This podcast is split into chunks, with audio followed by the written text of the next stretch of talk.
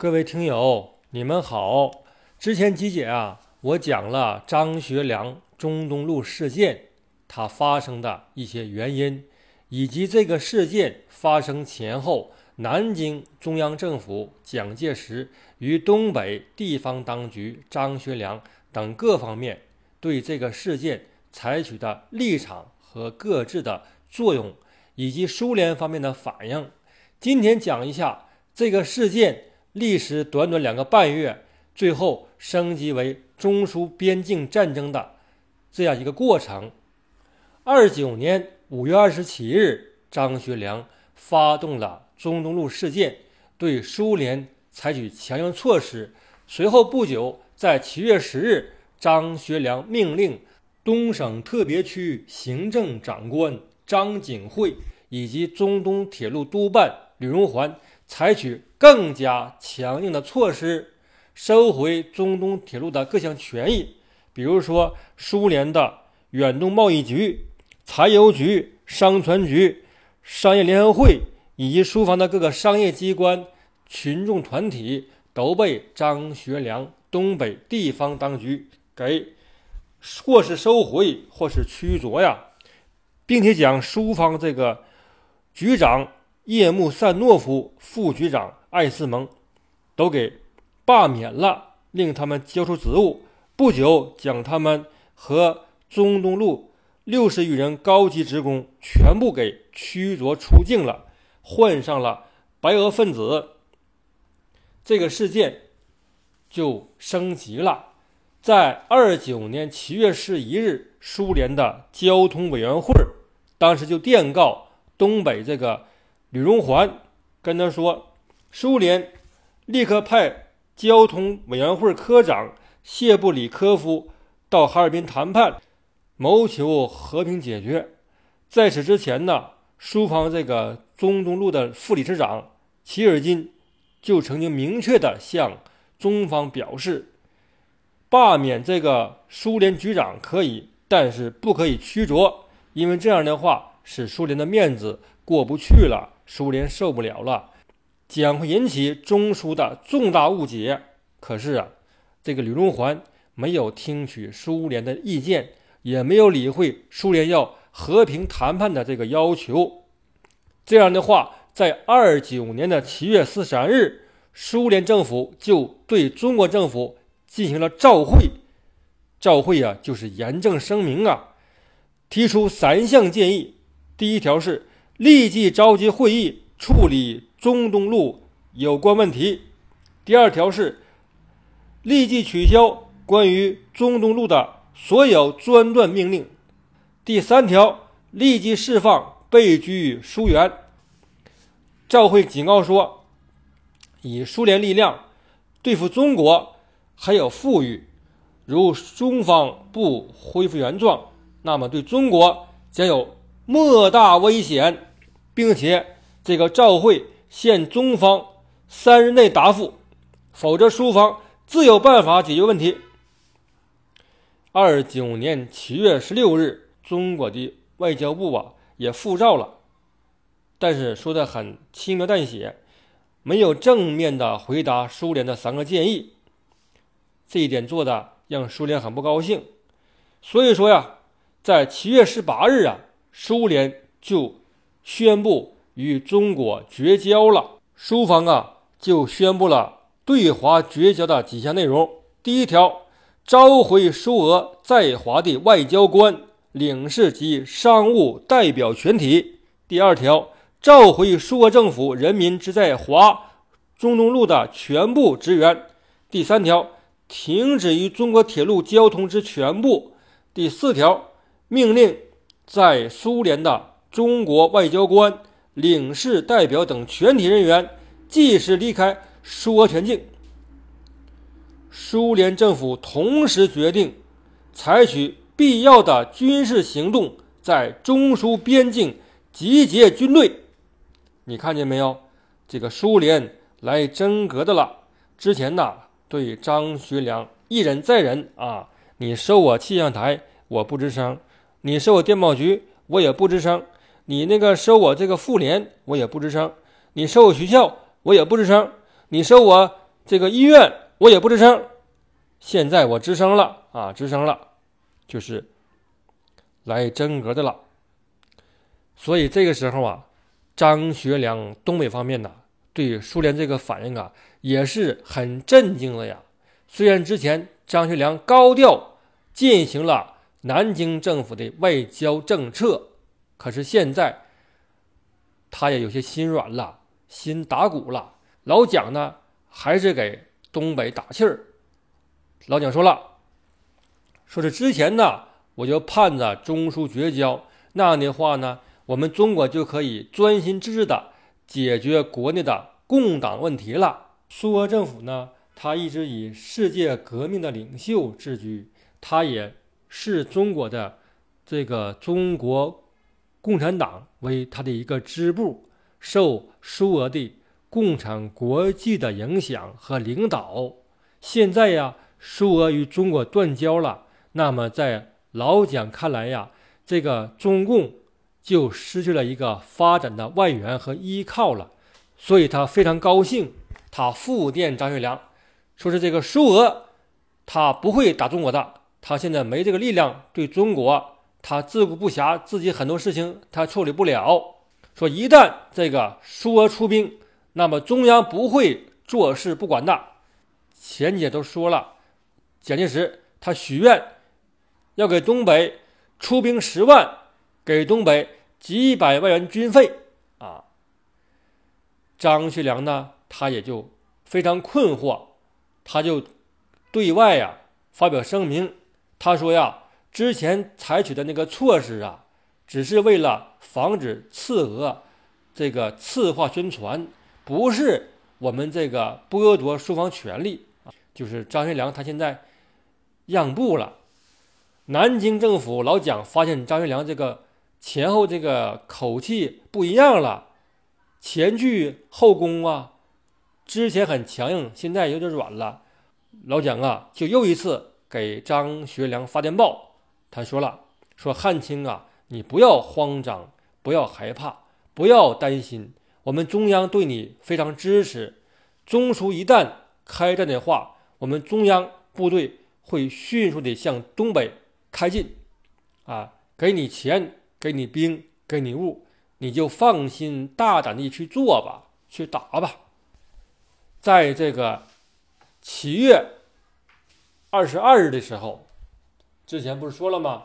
这个时候苏方已经宣布绝交了，但是呢，苏联还是没有关上对中国和谈的大门呐。苏联驻哈总领事梅里尼耶夫在哈尔滨与这个中方的交涉员蔡元生。又谈判了啊！这个之前也说过，谈判之后呢，这个中苏双方啊提了四条建议，就是苏联认为啊，如果这四条如果中方同意的话，那么这个中苏就不会发生战争了。哪四条呢？第一条是中苏双方代表定期会议解决东路问题。第二条，苏联另派。正副局长，第三条，东路现在之状态，认为临时办法，由苏正局长、华副局长会签办事。四将来会议后，根据中俄奉俄协定规定之。第四条，被捕苏联人员经过相当手续释放，并驱逐出境。苏联所居华人亦一律释放。这个梅里尼耶夫啊，就告诉蔡元生说：“如果中方同意这四条啊，那么苏联可以接受，中苏就不会打仗了。”于是，这个蔡元生就将这四条迅速地电告了张学良。张学良呢，紧急开会，张作相、张景惠、吕荣桓、王树常、于学忠、汤玉麟。东北这些高级将领和这个高级的政治人物都出席了，他们一致同意蔡元生与这个苏联领事这个四条建议，认为这四条啊让东北重建和平的曙光了，都很同意。张学良本人也很满意呀。七月二十四日，在张学良的同意下，张作相、与梅里尼耶夫在长春又举行了一次秘密的会谈呐，双方都很高兴，谈了很多成果，都认为呀，中东路事件就会和平解决的呀。所以说，七月二十五日，张学良就发表一个谈话了，他说：“东省此举，既无破坏中俄奉俄协定之意。”也无根本收回东路之决心，只求免去利用东路宣传赤化之疏远职务。这一谈话呀，就是向苏联示好了。所以说，这个梅领事啊就回国了啊，向莫斯科去汇报去了。行前呢，就告诉蔡云生，说是七月二十九日，我们俩在满洲里会见啊。你讲这个，你们中央政府的文这个批文呐，交给我，交给我之后呢，我们就。霸占沿河了，好不好？可是啊，张学良啊讲这个四条建议啊，用电报形式给了中央政府之后，老蒋就急眼了，他不愿意了。他在二十七日就给张学良复电，说是为了保持国家威信，力求内部步调一致，必须让苏联认定中央为。交涉对手张学良只能以私人名义与苏协商，并令把第二条，就是苏方另派政府局长这条去掉。第三条中的苏中双方政府局长会前办事儿也取消。可是啊，现在老蒋要讲这个取消的话，那么苏联就就会认为啊，中方没有诚意要夺占局长这个位置。所以这个条啊没法取消，于是张学良呢就电告蒋介石，说是不要取消这个第二条和第四条。可是啊，老蒋不听啊，他说呀：“咱俩谁是头啊？我是大哥，你是老弟，你不得听我的吗？再说了，你不跟我说过吗？你说你爸活着的时候你听你爸的，你爸死了你听我的，不是吗？”所以张学良也无奈呀，他就去电说：“说是大哥呀，可以这样做不？把这个第二条和第四条作为这个谈判的附件，放在最后，可以不？那也不行，绝对不行！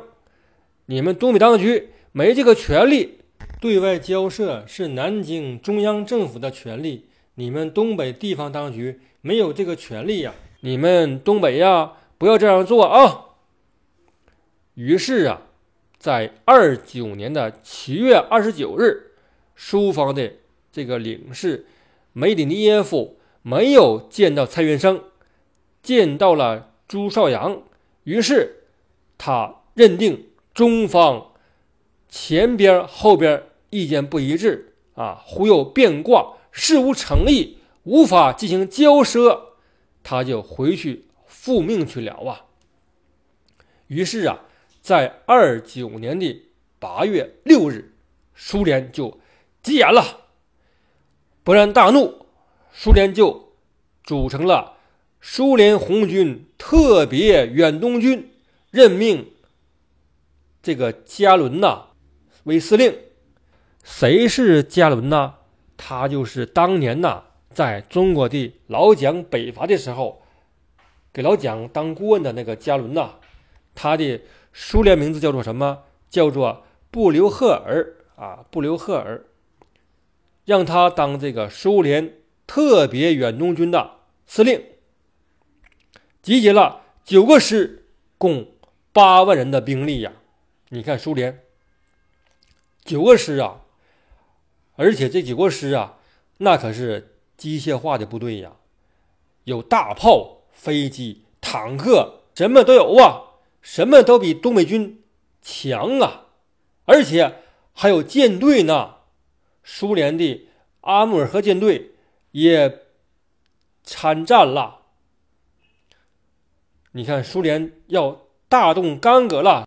于是啊，在二九年的八月十五日，张学良就动员了东北军六万余人呐，成立了两个军。一个是东路军，总指挥是王树常啊，一个是西路军，总指挥是胡玉坤，啊，两军先后成立了，在八月的二十三日举行了东北边防军的最高会议，任命张作相为东北边防军的总司令，万福林任副司令，王树常任第一军兼东路军的总指挥，胡玉坤任第二军西路军的总指挥，调令驻奉天的军队六万人全部北上增防。二九年的八月二十五日，第二军胡玉坤的部队先行北上。八月三十一日，第一军王树常的部队协同第一军、第二军的军部及所属各机关，坐专车北上。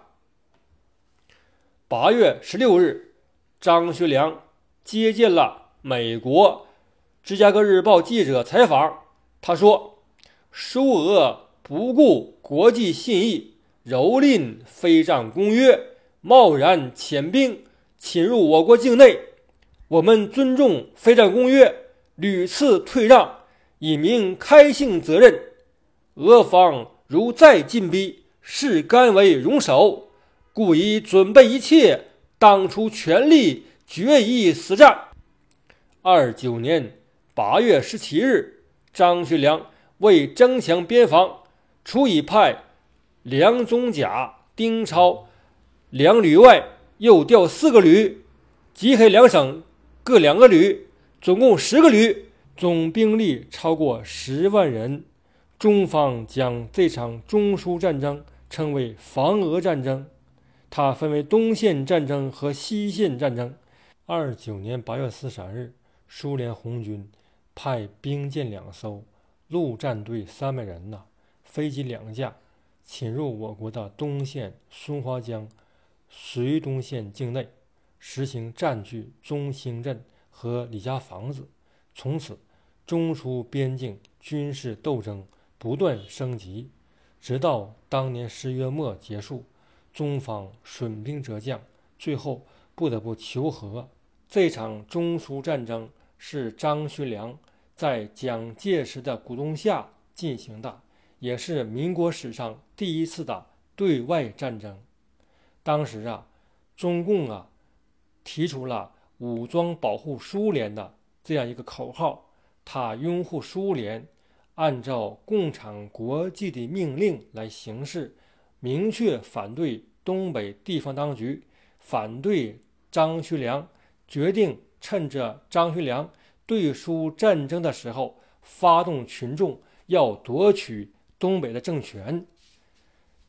很明显，当时的中共这个策略和口号都是错误的，都是不切实际的，而且也是无视了张学良的爱国热情，无视了。东北进行战争的目的和任务是什么？好，谢谢各位，再见。